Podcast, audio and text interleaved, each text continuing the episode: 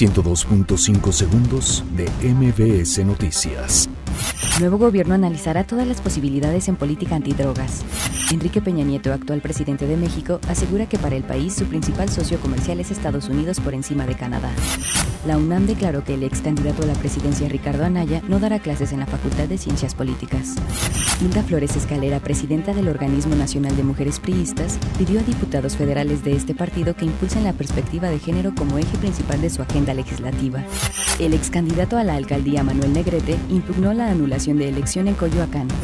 El jefe de gobierno de la Ciudad de México, José Ramón Amieva, indicó que el socavón en Avenida Oceanía fue responsabilidad de la plaza comercial. Elementos de protección civil encuentra con vida a cuatro desaparecidos tras afectaciones por lluvias en Peribán, Michoacán.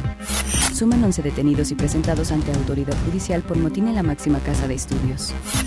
El presidente de Estados Unidos, Donald Trump, asegura que Fuerzas Armadas de Venezuela podrían derrocar con facilidad a Maduro.